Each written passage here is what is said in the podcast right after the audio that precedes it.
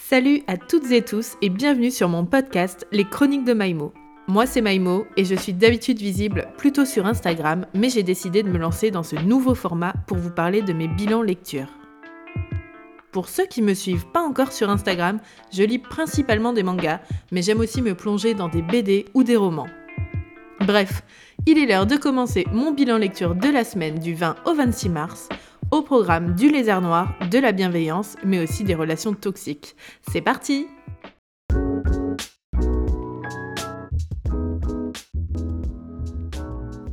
Cette semaine, j'ai vraiment eu un bel équilibre entre la découverte de nouvelles séries et les suites. Je vous propose de commencer avec les nouvelles séries. J'ai débuté la semaine avec Oshi dans le jardin des filles de Yama Wayama, un josei édité chez Lézard Noir. Ne vous fiez pas à son titre quelque peu racoleur, on est sur un manga tranche de vie plein d'humour et de délicatesse. On suit l'histoire de Oshi, un prof principal d'une classe de deuxième année dans un lycée pour filles. Oshi est touchant, naïf, souvent à côté de la plaque, mais jamais agaçant. Il n'a pas vraiment d'amis, mais passe parfois du temps avec un de ses collègues, ce qui donne des situations très drôles. Mais le point important dans ce manga, ce sont les filles. Leurs discussions, leurs critiques sur le prof, les petits mots laissés dans le carnet de la classe, bref, une belle découverte de l'univers de l'école au Japon.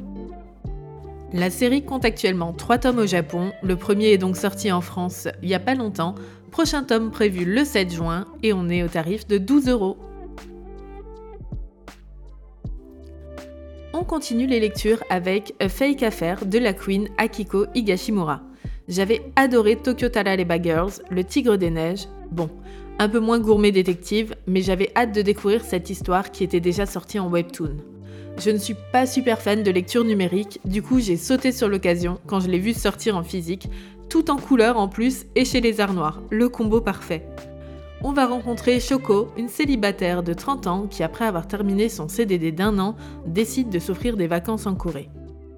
Elle emprunte à sa sœur, qui elle est mariée à un beau gosse super gentil, une veste dans laquelle elle retrouve son alliance, et c'est là que notre très cher Choco rencontre un beau Coréen à qui elle dira, sous le coup de la panique, qu'elle est mariée. Vous l'aurez compris, on est lancé dans une comédie romantique dont Akiko Higashimura connaît parfaitement les codes. J'aime beaucoup ce type d'histoire remplie de quiproquos et de situations très très cocasses. Il y a actuellement 19 chapitres dans ce premier volet physique. Sur le webtoon, il y en a 71. On peut donc dire, après des calculs pas très savants, qu'il y aura 4 volumes en tout. Dispo pour 19 euros chez les Arts Noirs. Avant-dernière lecture des nouvelles séries, La grossesse de Monsieur Hiyama, un manga de Sakai Eri édité chez Akata. Étant édité chez Akata, on sait d'avance que ce manga va être engagé. L'œuvre décrit un monde où les hommes aussi peuvent tomber enceintes, et Kentaro fait partie de ces personnes il découvre un matin qu'il est tombé enceinte alors qu'il est célibataire et ne se souvient même pas d'une quelconque relation qui aurait pu amener à sa grossesse. C'est un manga très drôle avec des chapitres décrivant à chaque fois des situations propres à certains personnages.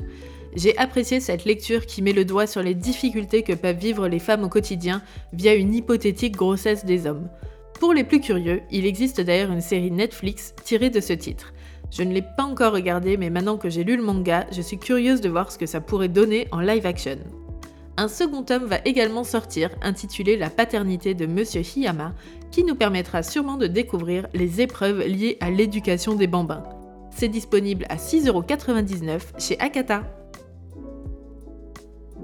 On termine les nouvelles séries avec un tome qui m'a beaucoup impacté, Make Up with Mud de Yoshizaku. C'est édité chez Meian et il y a actuellement 3 tomes de sortie. Ce manga m'a été recommandé, sinon je ne l'aurais pas forcément lu. Quand je voyais le titre en librairie, le côté maquillage me faisait croire que j'allais lire un manga sur le make-up, très léger, pas forcément intéressant. Mais Manon, petit coucou si tu passes par là, en qui j'ai entièrement confiance, m'a dit que je devais vraiment lire ce titre qui abordait les relations toxiques. Et moi, obéissante et influençable que je suis, j'ai acheté le tome 1 que j'ai dévoré et adoré un vrai coup de cœur. Miku est une jeune femme en couple. Elle ne se maquille quasiment pas, mais elle s'est pris quelques remarques à cause de ça à son travail. Elle décide donc de tenter de porter un rouge à lèvres, mais son conjoint, Halo, lui indique qu'il la préfère au naturel, qu'elle n'a pas besoin de ça, que c'est mauvais pour la peau, que des excuses. Bref, il ne valide pas et il veut surtout lui faire comprendre qu'elle ne doit pas recommencer. C'est sans compter la rencontre de Miku avec Yves, un jeune homme qui s'habille tantôt en homme, tantôt en femme et qui manie à la perfection l'art du maquillage. Elle se fait maquiller par celui-ci et elle se trouve belle, mais forcément, je vous laisse deviner la réaction de ce cher déchet Haru. Cette histoire est très forte par sa justesse. Elle sait décrire une relation réaliste qui pourrait arriver autour de nous. Et ça, ça fait mal. Heureusement, Yves apporte un peu d'espoir, mais j'ai bien peur de voir comment va évoluer cette situation. Je n'ai qu'une hâte, acheter la suite. Il y a déjà 6 tomes au Japon, série toujours en cours, et c'est dispo en France à 6,95€. Et voilà, c'est terminé pour les nouveautés. Après ces belles découvertes, on va continuer avec les suites de séries. Il y a donc un risque de spoil, donc si vous entendez un titre que vous appréciez, n'hésitez pas à avancer dans la lecture. Le tome 4 est sorti tout récemment et m'a encore une fois séduite. Je parle bien sûr de Full Night de Yasuda Kasumi. Dans un monde où un épais nuage empêche le soleil d'éclairer la Terre, les humains en fin de vie ou malades peuvent se faire transflorer. En gros, on leur implante une graine dans le corps et au bout de deux ans, ils seront entièrement transformés en végétaux. En échange, le gouvernement leur donne une prime de 10 millions d'yens pour vivre confortablement le peu de temps qu'il leur reste. De tome en tome, on sent la puissance et l'intelligence de l'histoire se mettre en place. On ne va pas gratter en surface. Yasuda Kasumi va vraiment dépeindre une société entière avec ses mœurs, ses problèmes et ses vices. Toshiro, le personnage principal, va décider de se faire transflorer juste pour l'argent en passant par plusieurs stratagèmes. Il développe donc un pouvoir qui lui permet de comprendre les transflorés transformés, ce qui n'est pour l'instant jamais arrivé. Dans ce tome, l'aspect politique prend de plus en plus de place, avec une intrigue toujours plus prenante.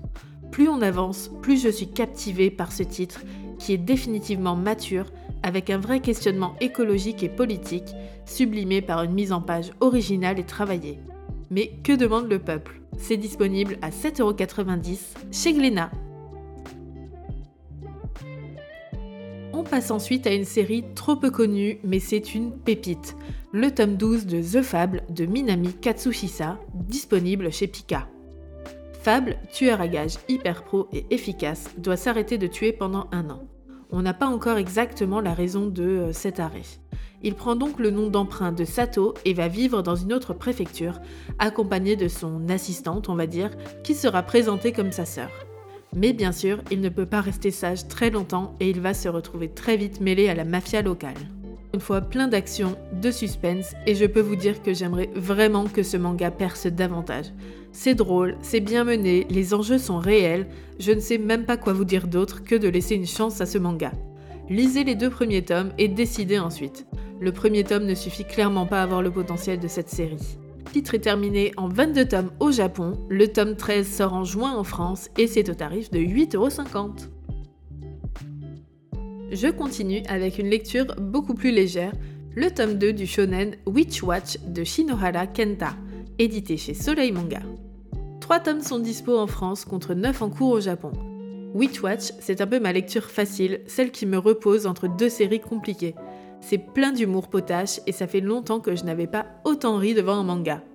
Nico, notre jeune sorcière, est super attachante et surtout très maladroite. Les situations sont toujours loufoques et j'aime voir le développement des personnages secondaires. Une lecture sans prise de tête et légère que je continue avec plaisir pour l'instant. À découvrir pour la modique somme de 6,99€ et le prochain tome sort début avril. Je termine ce bilan avec mon petit bonbon, ma dose de bienveillance. Je parle du Petit Monde de Machida de Ando Yuki, édité chez Akata. Nous sommes maintenant au tome 5 et je ne me lasse toujours pas de cette série. Machida est un jeune homme plutôt banal en apparence, pourtant il est apprécié de tous. Il a ce petit truc qui restaure votre foi en l'humanité, des petites attentions permanentes aux personnes autour de lui qui fait qu'on veut tous un Machida dans notre vie. Il est aussi très attachant avec son manque d'expérience en compréhension des sentiments. On le voit d'ailleurs s'améliorer de tome en tome et c'est extrêmement plaisant. Je n'ai pas hâte du tout de quitter cette œuvre qui sera terminée en 7 tomes. Le prochain volume, l'avant-dernier déjà, est à découvrir en juin au prix de 6,99€.